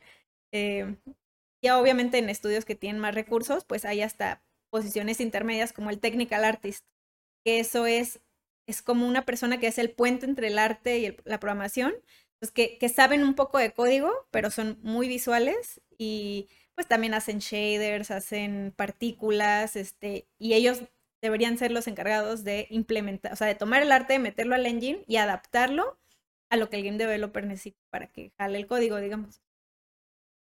Es un rol como que, que aquí he visto que es muy raro, pero muy necesitado. Sí, es que sí, es el problema. O sea, como dices tú, no hay recursos porque es una industria que está relativamente en pañales y es... Y se entiende, pues, como que. O sea, que me pesa y no, porque a veces. O sea, los mismos que te dicen, es que no tenemos recursos para comprar. Imposible para no es, esto". ¿eh? Es que esas mismas personas que a veces te dicen, como, no, pues es que te lo vas a tener que rifar tú porque no tenemos para contratar un, un technical artist. Son las mismas personas que te dicen, pero tiene que quedar el juego igual que el de Sí, que el de Halo. EA Sports o el de Electronic Arts, pues dices, pero ¿cómo? O sea, ¿cómo le vamos a hacer para que sea igual, de la misma calidad? Ah, sí, queremos competir, competir con Fortnite y es como, wow, Wow, Sí. wow. sí, pero... No, y aparte en la mitad del tiempo, ¿no? O sea, porque Claro, no tenemos dinero la para mitad del pagar presupuesto, tanto. la mitad del tiempo, Ajá, sin que estudies nada, tienes que venir ya de la universidad listo. ¿Listo para eso? bueno, pues ya de la experiencia de cada quien, pero sí creo que he visto mucho eso aquí en México, lamentablemente como que no sé si es por una falta de entendimiento de, del proceso, de cómo se hace un juego, porque, o sea, ves, pero creo que eso pasa en todas las, en muchas industrias, ¿no? Como que, ay, pues nada más es cambiarle de verde a rojo. Y así de, sí, pero eso lleva a otros cambios, ¿no? Es un ejemplo muy tonto, pero bueno, así como de repente decidir, lo vamos a hacer multiplayer, No, sí, claro. es como, tengo que casi volver a arquitecturizar toda la solución, o sea, no, no funciona así, ¿no? ¿Quién decía? No sé de dónde saqué esto, pero era así como que es que me estás pidiendo que haga un pastel de chocolate y ya horneado me digas que si le puedo quitar el chocolate y le puedo, lo puedo hacer de vainilla. Y es como, no, o sea, tenemos que hacer otro pastel. Ya, pero ¿cómo nada más es quitarle el chocolate? Ajá, exacto. Sí. Solo es el Sí, chocolate. ese es el problema, que... Pues sí. No... pues, ah, está en pañales, ese es el problema. Está en pañales Es todo una industria y hay que estar con la apertura tanto como desarrollador, porque ese es el problema, Sí. que, que el- a veces el desarrollador el- lo castigan por esta apertura mental, pero cuando se le pide la misma apertura mental al- a la persona de los altos mandos, él no quiere. Es, no, no, no, no, no, no. No, hay- dinero. O sea, es una apertura mental de ambos. O sea, tanto me voy a poner la camiseta yo para echarle ganas y que, bueno, vamos a intentar sacar esto, como el otro güey también tiene que decir, ok, para el próximo proyecto yo ya tengo que estar planeando, que debo contratar otros dos o tres güeyes y, o sea, es un Sí. trabajo colectivo, no es Sí, nada sí, más nada de un lado. Va. Y entonces, este, ¿qué pasa en esa empresa, güey? O sea, ¿te gusta, no te gusta? Este, La verdad fue una buena experiencia, creo que crecí mucho ahí. Es donde más he, ah, he durado. duré seis meses. Duré- no, como dos años y medio, creo. O O dos años. ¿Y qué, qué te empuja a salirte entonces?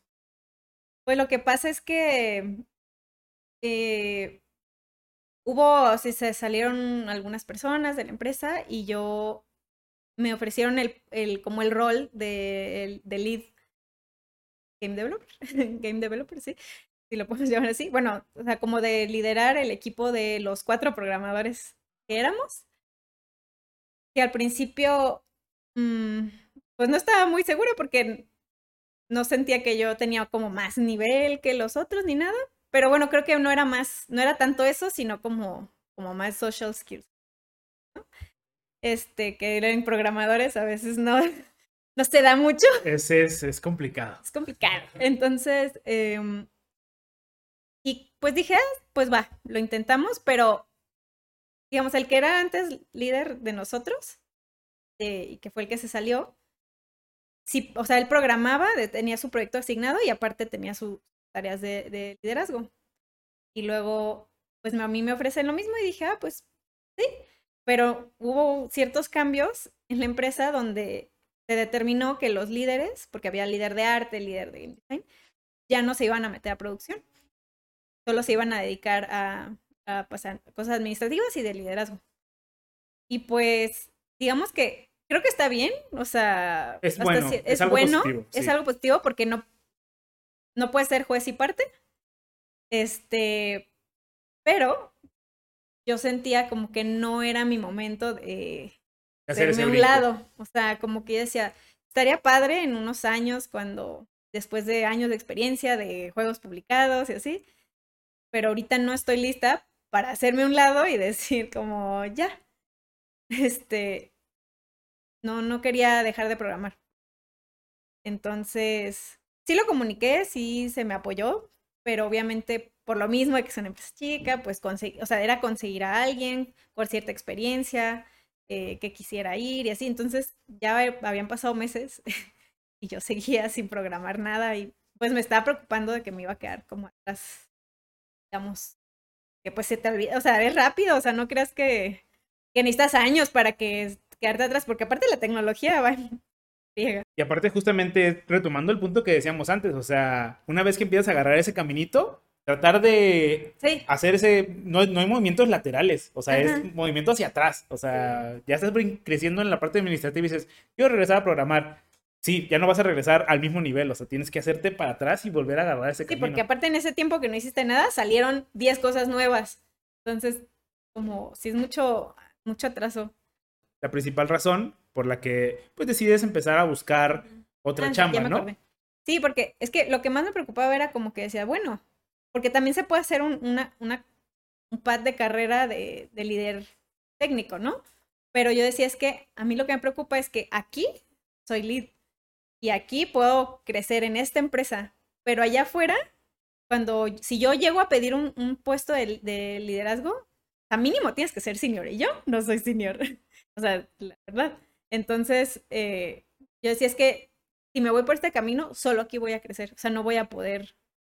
O sea, voy a querer ser programadora afuera y en otro lado y me van a decir, no has programado en cuántos años y si quiero tratar de, la- de ser líder, me van a decir, pero no tienes tanta experiencia. Entonces, no me quería quedar como en, el limbo, pues. Ya, y entonces eh, se presenta, por ejemplo, si estoy mal, una oportunidad para trabajar en el extranjero, ¿no? Sí, pues cuando yo estaba en Cucabo, en la primera startup de, de, apps para niños, nuestros juegos siempre están altamente inspirados este, en otra empresa que se llama Sagomini, que es una empresa canadiense que hace, que es líder en, en apps y juegos para niños eh, de 3 a 5 años, ¿no? De, edad. Y pues yo lo seguía muy de cerca porque para mí eran así como el ejemplo a seguir para apps para niños, que es lo que me gustaba hacer a mí. Entonces, pues un día vi que había una vacante. ¿Por qué no? No, en realidad me la mandó una amiga que era la, la game designer que trabajaba conmigo en Cookaboo, que también amaba esa empresa. Este, y me dijo, mira, mira esta vacante, creo que cumples con los requisitos. Y la verdad, al principio decía, no, o sea, ¿cómo? Ni me van a, no me van a ni a entrevistar, pues, como que no creía, la verdad.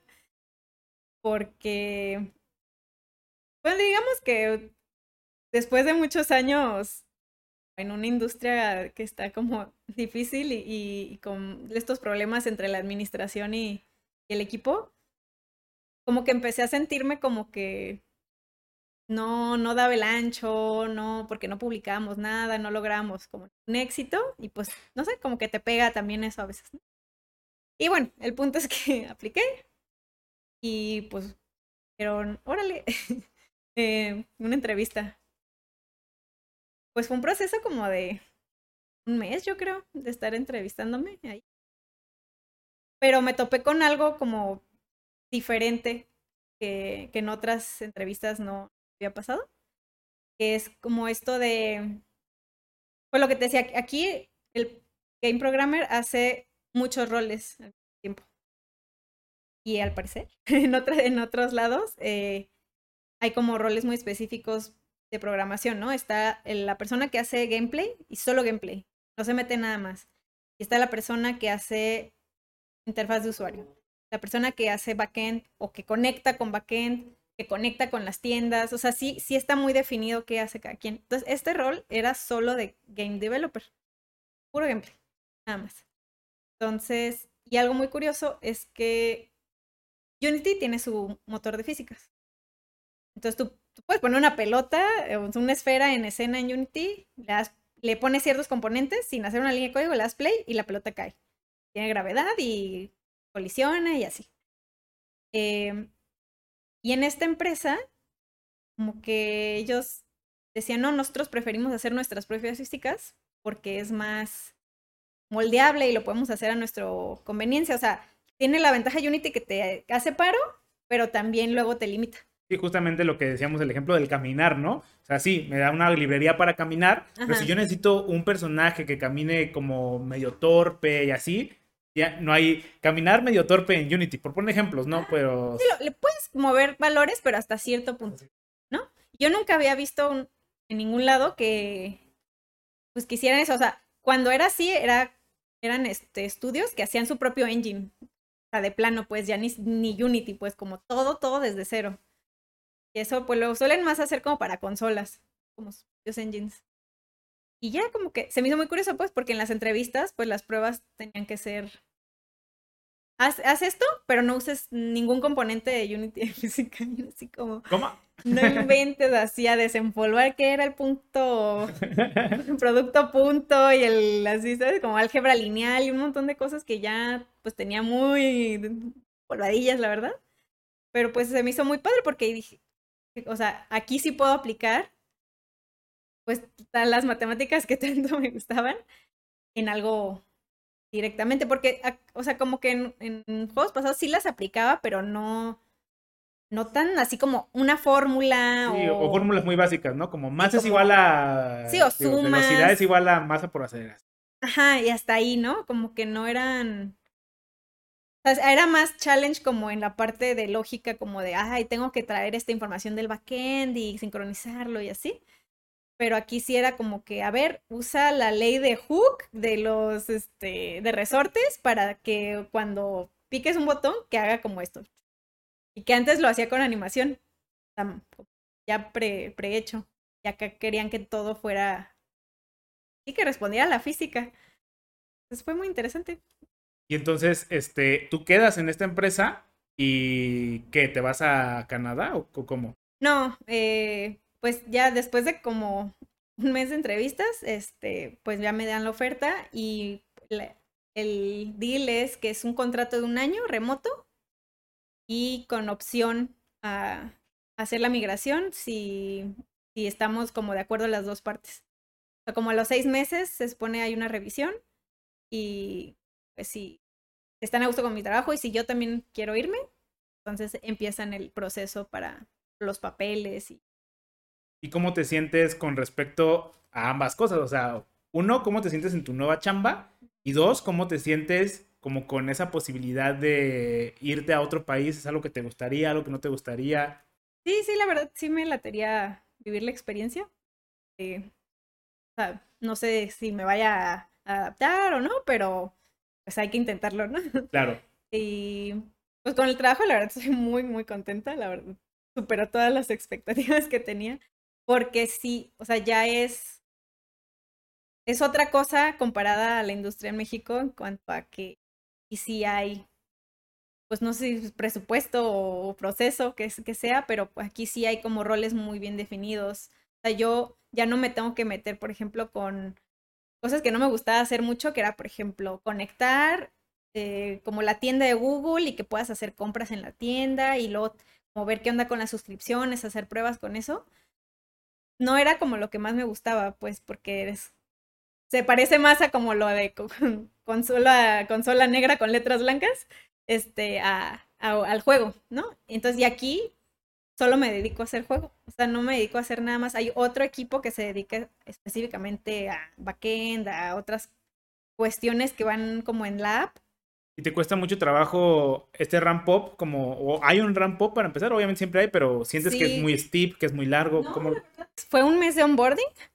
Eh, es el onboarding más largo que he vivido, porque casi siempre, como llego a una startup, o sea, suele ser como ya, o sea, ya las cosas ya están en fuego y tú entras, eh, ya tienes que arreglártelas, ¿no? Y aquí, pues, este, está más planeada la cosa, ¿no? Entonces, pues sí, estuve un mes viendo videos, leyendo documentación, hablando con seniors que trabajan ahí, que ya habían hecho cosas. Y ya después de un mes ya me asignaron un proyecto. Y ahorita estás trabajando en, en proyecto, ¿no? ¿Y cómo, cómo difiere esta chamba que estás haciendo ahorita? Obviamente ya vimos que son menos responsabilidades, pero ¿qué sí subió en cuestión de la chamba con respecto a la chamba que tienes en México? Pues lo que subió es que ahora, o sea, antes muchas cosas que ya las hacía Unity automáticamente, ahora las tengo que hacer yo a mano. Entonces, pues tengo que preocupar más. Pues sí, como de, a ver, ¿cómo voy a resolver esto con física o con matemáticas? Ya. Eh, y también ellos, o sea, tienen ellos muchos frameworks ya como de herramientas o de soluciones que ya, ya han con los años desarrollado, pues también es adaptarme como a esas herramientas que ellos tienen y utilizar como elementos dentro de, o sea, cuando digo herramientas no es como otro software, o sea, dentro de Unity ajá, han hecho como ya ciertas soluciones, este, pues que me pueden ayudar a acelerar mi trabajo o... Oye, y este, normalmente aquí al final tratamos de dar un consejo a las personas que se quieran dedicar a lo que haces. Y aquí antes de que des tu consejo, me gustaría como hablar un poco, este, yo tengo como este, como dualidad con respecto a la, a la meritocracia. Yo creo que la meritocracia en, ciertos, en ciertos aspectos es muy verdadera y en otros aspectos también es muy falsa. Aquí hemos dicho que a veces las cosas buenas en la vida simplemente te caen por suerte pero el chiste es que tú compres muchos boletos de lotería para que esa suerte tenga una mayor posibilidad de que te caiga a ti. Y justo me toma el ejemplo para tú conseguir esta chamba eh, en Canadá. O sea, no fue, si bien tiene un grado de suerte el que te hayan dado la entrevista a ti. La pandemia creo que. ajá, hay un, hay un grado de suerte en, en, el proceso, pero también hay mucha meritocracia. O sea, a mí me tocó que cuando tú estabas en el proceso para, para entrar a esta empresa, sí era trabajar mucho, estudiar mucho. O sea, sí era, se veía que, que le echabas muchas ganas. Entonces, o sea, se me hace muy chido que alguien que le echó muchas ganas a algo tenga esa recompensa y que digas, wow, o sea, qué chido que de verdad logró su meta, o sea, logró lo, lo que quería, ¿no? Y, y, pero no lo logró así nada más por nomás, o sea, le echó un chingo de huevos. Entonces, este, es como esa de, quiero agregar este pedazo, pues, o sea, como las oportunidades no, sí caen del cielo, pero también hay que agarrarlas, o sea, no. Uh -huh. Entonces, este, muchas felicidades, güey. Y eh, no sé si hay algún consejo que le quieras dar a alguien que se quiera de dedicar al como game developer. Pues, primero, que no, no te quedes como solo con lo, con lo que te enseñan en la escuela. O sea, si se puede que, hagan muchos proyectos personales, que se metan a, jams. O sea, yo también al principio me metía a, a, la Global Game Jam, que se hace cada año en enero, este, eh, y así como a hackatones, cosas así, pero de juegos, eh, porque ahí aprendes mucho y también aprendes mucho como, porque en la escuela, por ejemplo, pues tienes que hacer proyectos y a lo mejor tú tienes que hacer todo, pero en las Game Jams aprendes a trabajar como con otros roles y a sacar como algo en con presión de tiempo, y entonces como que es lo más cercano a lo mejor que un estudiante podría como ver de una experiencia real. Entonces, eso como proyectos personales, eh, hacerse a jams, conocer gente y también mucho networking, porque yo siento que también muchos como saltos que di eh, como de empresa a empresa cuando ya no quería estar ahí, los contactos me ayudaron muchísimo. Ah, mi profesor que me invitó para acá, eh, mi compañero con el que había trabajado y pues como trabajamos bien, me invitó acá, o sea, siempre como ir a eventos de, de Unity o de, bueno, hay muchos engines, ¿no? O sea, no tiene que ser Unity, pero como de game development, conocer gente siempre, siempre te ayuda a ver otros horizontes también y a, y a pues si necesitas el contacto para algún consejo o algo, pues que también preguntar, o sea, no nada más como agarrar su tarjeta y ya, ¿no? Es como, ah, oye, oye, tú que trabajas aquí, ¿cómo le hacen allá? Este, yo tuve que, al final en, en Create, por ejemplo, como líder, no tenía la experiencia, pero pues tenía gente conocida que sí, entonces era como, oye, en tu empresa, ¿qué proceso usan para esto? Y entonces se hace una comunidad. De por sí es pequeña en México, entonces aprovecha que es pequeña de alguna manera porque es más unida, ¿no? Entonces, eso, pues, sí, o sea, no, no quedarte con lo que sabes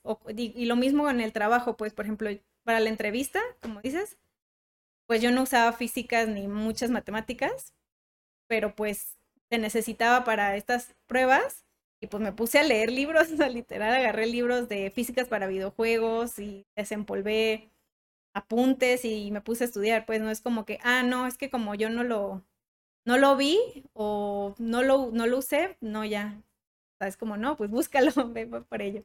Ah, huevo, güey. No sé si hay algo más que quisieras agregar. No, gracias por invitarme. Gracias, mm. por venir. no sé, espero que esto sea interesante para alguien. Espero que sí. Si no, mira, tienes un bonito video donde sales, güey. ¿Y ya? Dale, chido. Ánimo.